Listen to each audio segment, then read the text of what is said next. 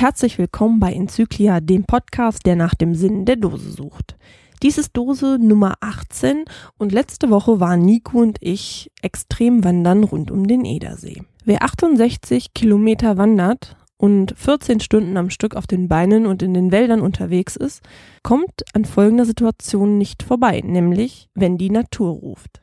In dieser Folge soll es darum gehen, wie man seine Notdurft im Wald und unterwegs verrichtet, da wir Geocacher ja nun des Öfteren mehrere Stunden unterwegs sind und damit meine ich nicht nur die Extreme wie das Extremwandern oder Apecaches, sondern schlicht und ergreifend normale Tradi- und Waldrunden oder ein schöner Multi irgendwo in der Landschaft und auf den Feldwegen. Dem Frank und dem René vom Podcast, oh, das reimt sich und was sich reimt ist gut, habt ihr es also zu verdanken, dass diese Folge heute gesendet wird. Und zwar ließen sie mir aus dem Basiswissen für draußen, aus den Outdoor-Büchern vom Konrad Stein Verlag, das Buch How to Shit in the Woods wie man im Wald scheißt, zukommen und sitzen jetzt hoffentlich erwartungsvoll vorm Rechner und vor ihrem Podcatcher und hören sich an, wie Nico und ich diese Rezession heute umsetzen. Ja, Nico hat letzte Woche schon mit mir die Notfolge aufgenommen, weil ich ja die Interviews verpatzt hatte. Warum habe ich mir Nico für diese Folge ausgesucht? Er hat letzte Woche schon erzählt, dass er bei der Bundeswehr war und auch sie machen natürlich viele Märsche draußen und sind viel draußen und müssen dort auch ihre Notduft verrichten und ich hoffe, er kann mich, das Buch und das komplette Thema daher gut ergänzen. Das Buch How to Shit in the Woods kam im Februar 2013 raus und zwar vom Konrad Stein Verlag. Es hat 88 Seiten und äh, wer nach diesem Interview denkt, dieses Buch muss ich haben, ich werde es einmal in den Shownotes verlinken, wo man es kaufen kann. Ja, worum geht es in diesem Buch? Es geht um die Tatsachen, wie Mann und Frau ihr Geschäft in der Natur verrichten und nicht nur in der Natur, sondern hauptsächlich, wenn sie halt unterwegs und nicht zu Hause sind, in den heimischen deutschen äh, Toiletten-Sanitärbereichen. Dieses Buch soll nun Tipps geben, wie der Toilettengang im Wald nicht zum Abenteuer wird, was man beachten muss, welche Gefahren auf einen lauern und auch wie geschichtlich der Toilettengang sich verändert hat. Mich persönlich als Geocacher hat am meisten interessiert, wie das alles zustatten geht. Natürlich rege ich mich persönlich auch darüber auf, wie die Natur verunreinigt wird, überall liegen Toilettenpapier herum. Ich möchte auch nicht in Tretminen treten, von Menschen nicht und auch von Tieren nicht. Und natürlich ist es auch immer so eine Frage, wie ist das mit den Feldern? Verunreinigt man da die Saat? Und ich hoffe, dass dieses Buch uns da heute ein bisschen Aufschluss geben wird. Also sage ich einfach mal, hallo Nico. Hallo Leni. Ja, wir zwei haben uns heute das Buch How to Shit in the Woods zu Gemüte geführt. Was ist dir denn persönlich so hängen geblieben. Ja, also, ähm, also ich fand ganz interessant, wie die verschiedenen Naturvölker halt mit dem Thema Toilettengang umgegangen sind. Der Seite, wie sie quasi das Klopapier benutzt haben oder was sie als Klopapier benutzt haben. Die ähm, Chinesen zum Beispiel, die waren die ersten, die ähm, Toilettenpapier benutzt haben. Die Griechen haben Steine und Muscheln und Tonscherben benutzt. Das stelle ich mir jetzt aber ehrlich gesagt nicht so sonderlich toll vor. Ich kann es mir auch nicht so richtig vorstellen. Die Römer haben, waren da schon äh, weiter. Die haben Schwämme äh, benutzt, die sie in äh, Wasser getunkt haben und auch ähm, Moos genutzt. Und allgemein wurde wohl dafür auch äh, sonst in vielen Kulturen Blätter, halt Papier, Stroh, auch Moos, solche Sachen halt äh, genutzt. Ja, und wieder mal sollen die Chinesen bei dem Toilettenpapier einer der ersten gewesen sein. Und zwar war ein Bericht von einem Reisenden gefunden worden, der halt schrieb, die Chinesen wären ja unrein oder nicht sonderlich hygienisch, weil sie sich nämlich nach dem Toilettengang nicht wuschen, sondern sich nur mit Papier den Hintern abwischten. Und das war schon im sechsten Jahrhundert. So zum Vergleich äh, hier in unseren Gefällen ist erst im 15. Jahrhundert der Buchdruck und das Papier ja im Grunde richtig angelaufen. Und dementsprechend war es erst ab dem 17. Jahrhundert Jahrhundert erschwinglich für den normalen Bürger und erst da, ja, griffen die Leute auch hier zum Toilettenpapier. Was ja auch ganz interessant ist, daher kommt es ja auch, dass man sich mit der rechten Hand begrüßt, weil äh, mit der linken Hand hat man sich den Hintern quasi abgewischt und das war die unreine Hand. Und äh, so blieb es dann aus hygienischen Gründen halt die rechte Hand. Ja, das ist ja in manchen Kulturen tatsächlich heute noch so, dass die linke Hand als die unreine gilt. Und ja, mit links wischt man sich den Hintern ab, mit rechts isst man und dementsprechend gibt man sich auch mit der rechten Hand die Hand zur Begrüßung. In den Weltkriegen zum Beispiel, da wurde dann, äh, war das Klopapier halt Mangelware und da hat man das Zeitungspapier genutzt, um äh, sein Geschäft abzuwischen. Ja, da wurde das Zeitungspapier, ja, eingeteilt, in kleine Stücke gerissen, einfach weil Papier wirklich Mangelware war. Ne? Ja, das war so viel zur Faszination Toilettenpapier. Aber was die Geocacher natürlich unter uns noch am meisten betrifft, das ist einfach auch die Gefahren, die da auf uns warten, wenn wir im Wald unsere Notduft verrichten. Und zwar kann es ja immer mal passieren, dass auf den Blättern, die wir vielleicht als Toilettenpapier benutzen, ja, noch Tiere sind oder die Blätter tatsächlich Stacheln oder andere kleine Spitzen haben oder vielleicht hinterher sogar noch giftig sind. Ja, worauf man auch beachten sollte, das ist vielleicht in unseren Gefilden jetzt nicht so der Fall, aber wenn man zum Beispiel sich äh, in, in Dschungeln, in südlicheren Gefilden begibt und äh, sein Gesäß nach unten reicht, ja, dann sollte man auch schon aufpassen, ob da nicht eine Schlange oder sowas ist, weil es kommt nicht selten vor, dass äh, Leute beim Geschäft verrichten in den Hintern gebissen worden sind und äh, dadurch auch Schlangenbisse erlitten haben. Sprichst du jetzt aus der Zeit von der Bundeswehr oder hast du das in dem Buch gelesen?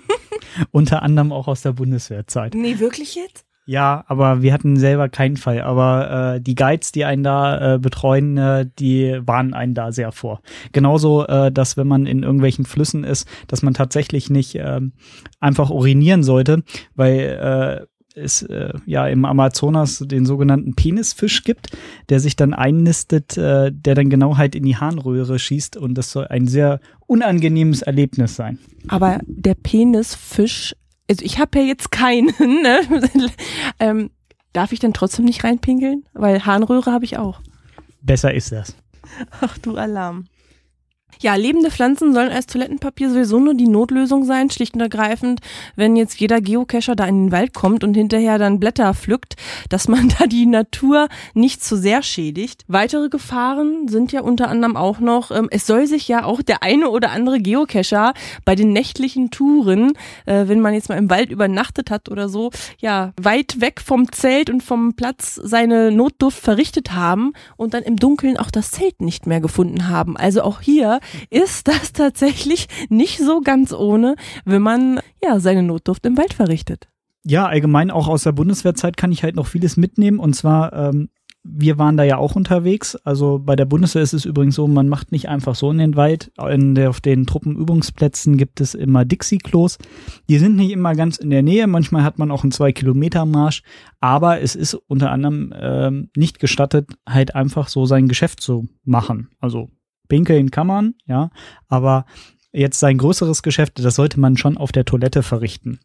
Ähm, aber habt ihr dafür nicht einen Klappspaten gekriegt in der Ausrüstung?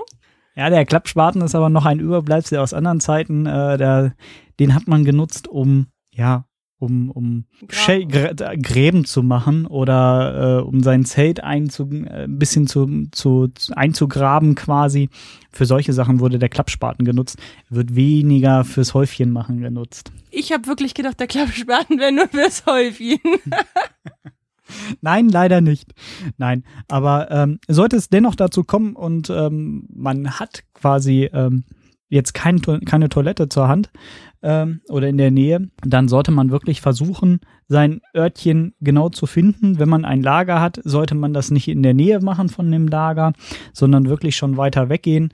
Ähm, wir haben es immer so gemacht, wir haben immer einen Baum auserkoren, der als Pinkelbaum galt, weil da war, wusste man dann halt, okay, da sollte ich nicht, nicht unbedingt dran lehnen oder irgendwas. Da wurde halt dran gepinkelt und äh, wenn man wirklich musste, dann ist man weiter weggegangen und hat sich einen Platz gesucht, der halt nicht unmittelbar an einem Gewässer naht, äh, wo jetzt nicht unbedingt Hochwassergebiet ist, einfach wegen den Krankheitserregern, die man ja doch im Kot hat.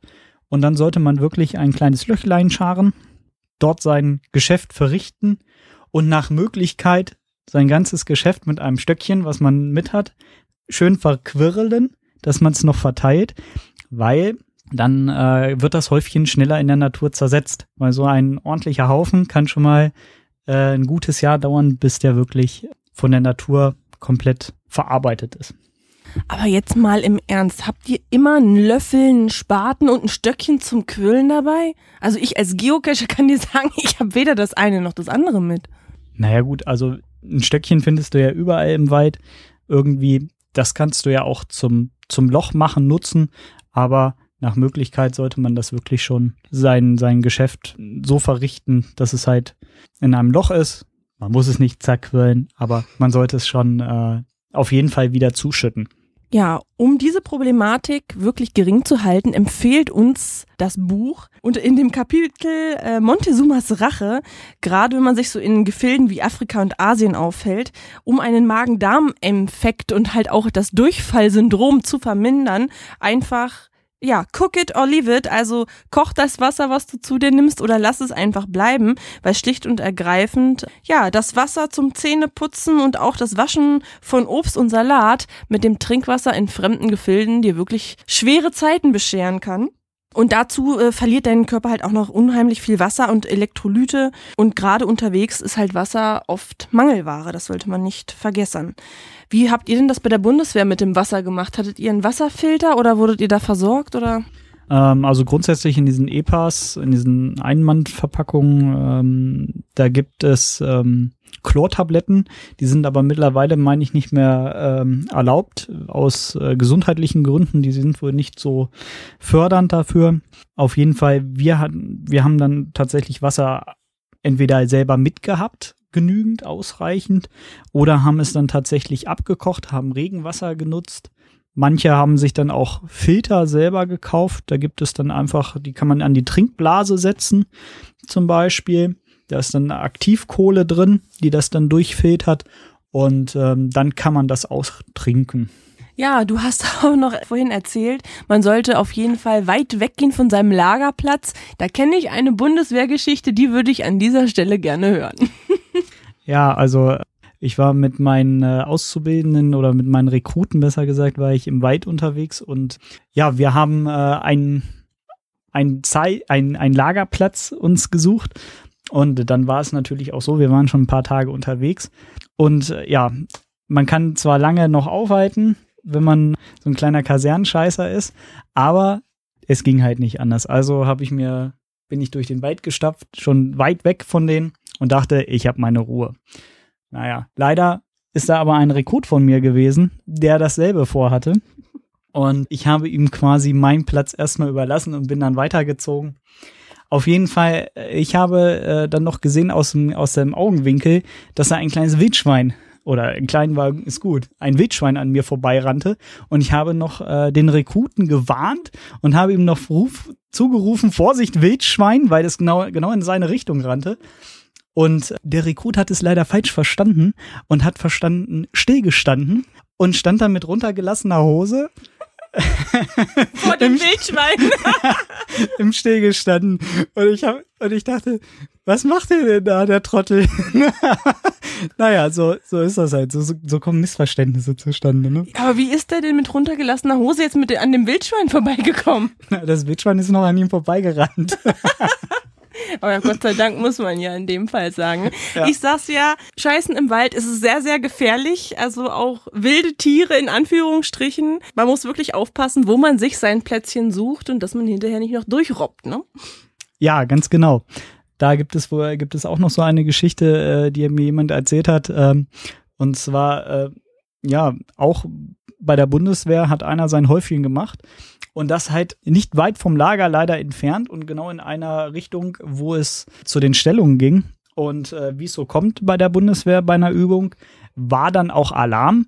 Und äh, da haben sich dann ein paar durch die, mussten sie quasi in niedrigster Gangart durch den Wald robben. Ja, und leider hat er sein Häufchen nicht verscharrt.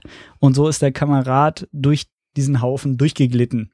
Und er kam somit zu dem, seinem Spitznamen, und zwar Ethis. Weil das hatte so garantiert was mit dem Geruch zu tun. Ja, mit Sicherheit. Der wird nicht angenehm gewesen sein.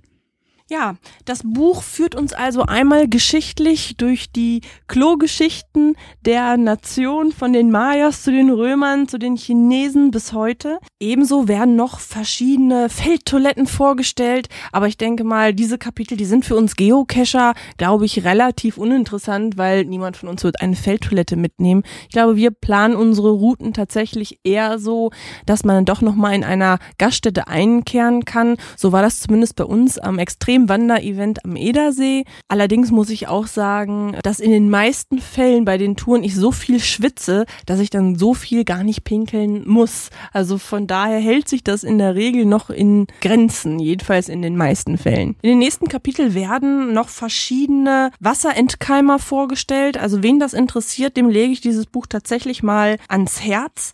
Was man vielleicht nochmal erwähnen sollte, ist, falls es tatsächlich mal dazu kommen sollte, dass man tatsächlich mal muss, sollte man das ähnlich machen, so wie, wie man mit seinem Hund vorgeht, dass man tatsächlich ein kleines Beutelchen hat, in äh, was man macht und äh, sein Geschäft dann am besten mitnimmt. Das ist immer noch das Hygienischste und dann einfach den Beutel irgendwo entsorgt. Mhm. So sehr das mit dem Buch auch als Witz angefangen hat, muss ich ja sagen, uns Geocacher betrifft das dann doch mehr, als man so denkt.